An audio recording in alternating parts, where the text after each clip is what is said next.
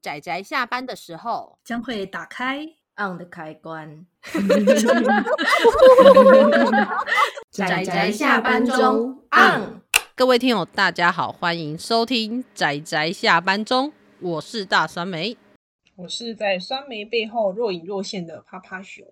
那我们今天的节目就到这里告一段落，你就是要让我讲这句话就对了吗？耶耶你妈耶！好了，算了，不要理这只熊。那我们大家今天看漫画了吗？看了看了。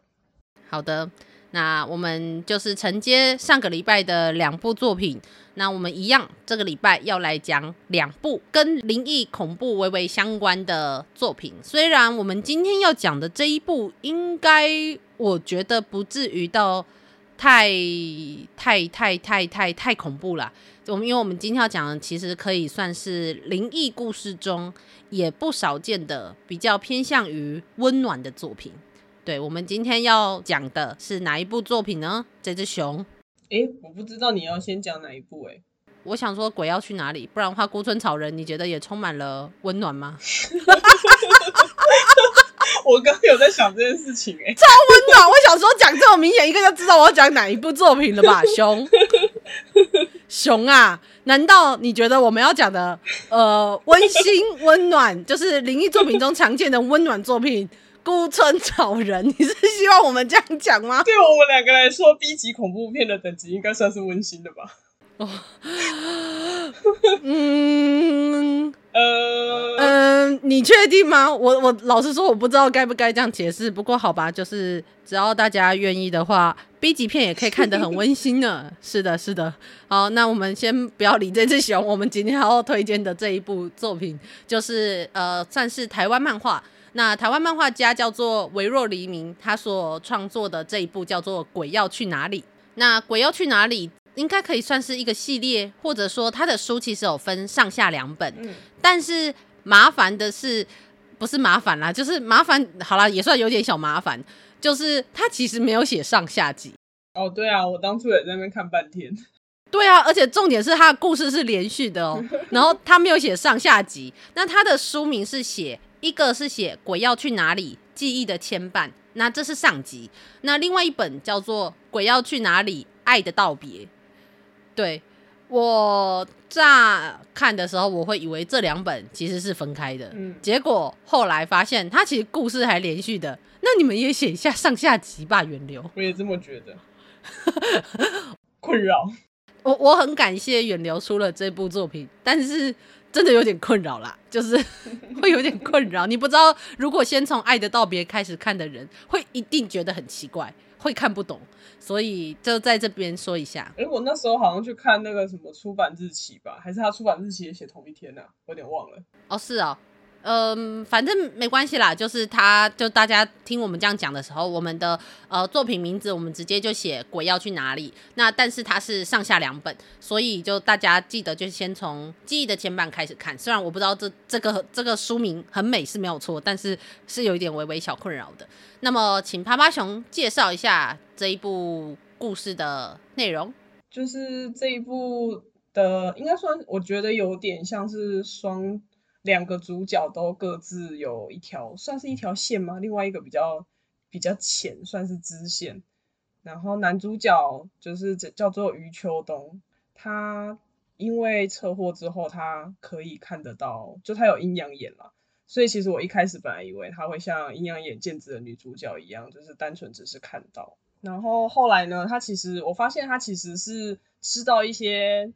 就是算是做法吧，然后也知道一些副作用。嗯，对，是。然后他会协助一些阿飘，因为在阿飘界，算阿飘界，界他们那附近的阿飘界都知道，就是这一个人物，因为他们在里面的故事的设定是阿飘，他可以附在人的身上，然后就是做移动，所以就是刚好余秋冬他可以看到他们，然后可以听到他们的声音，然后他们就会说：“哎，你拜托，你可不可以带我去哪个地方？”然后他只要有办法的话，其实也都会带他们去，所以他就是所谓的鬼巴士。嗯，对，鬼巴士这个名字倒是听起来蛮特别的。对，但是其实我不禁是真的觉得，幸好从头到尾，因为刚刚我们有提到它是温馨的作品，是它其实没有遇到恶灵。没错，如果遇到恶灵，想想有点可怕。没错，没错，没错，我就想说，干，这好可怕。如果假设就是。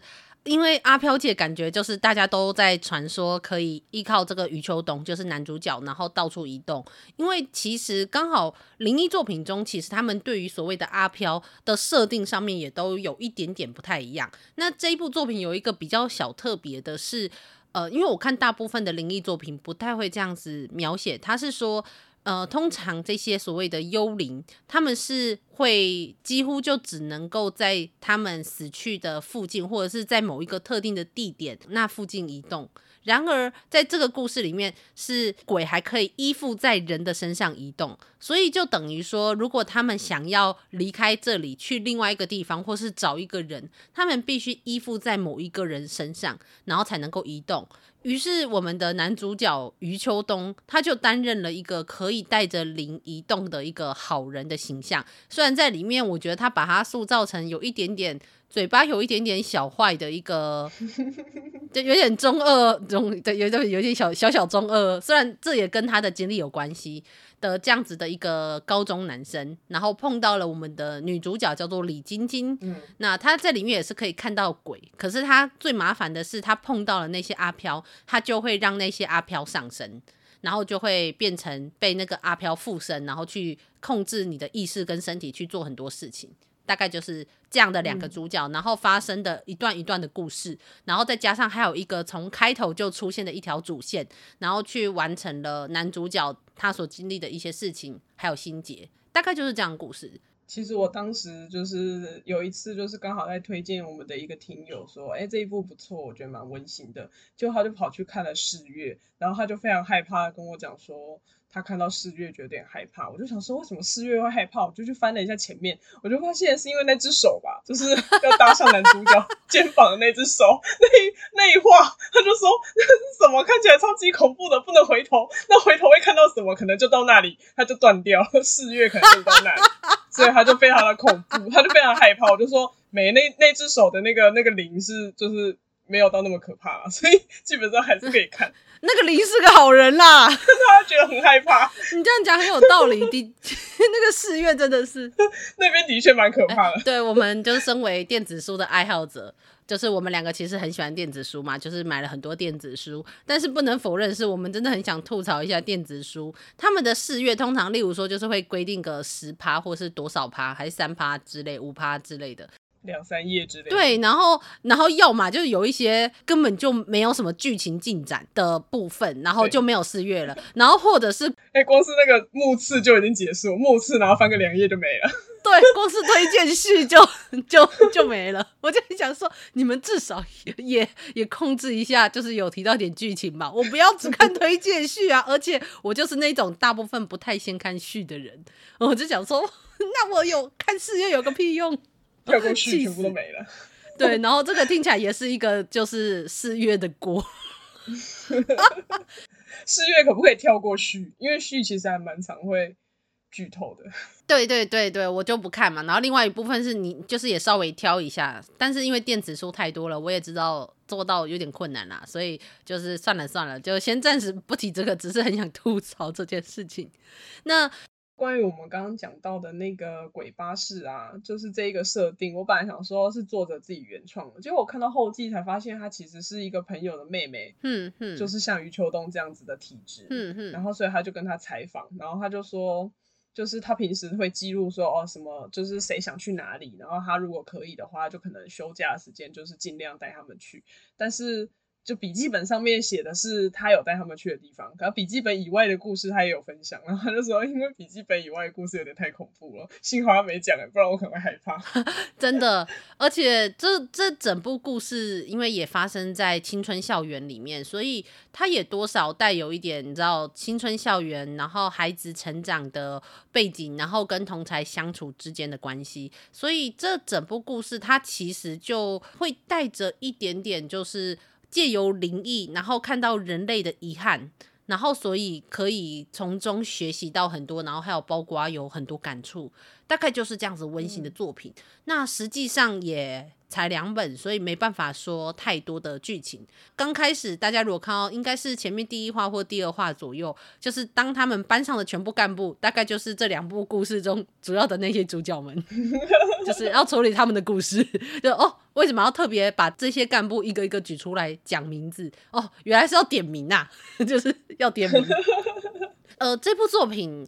我觉得，如果以一般有一些想要看一些灵异故事，然后带有恐怖悬疑的呃元素的人来说，我会觉得可能这一部不太适合。而且，我也不能否认的是，我不知道维若黎明老师在就是在设计角色的时候是怎么样想的，但是我还是会觉得主角的爱情兴奋有一点点多余。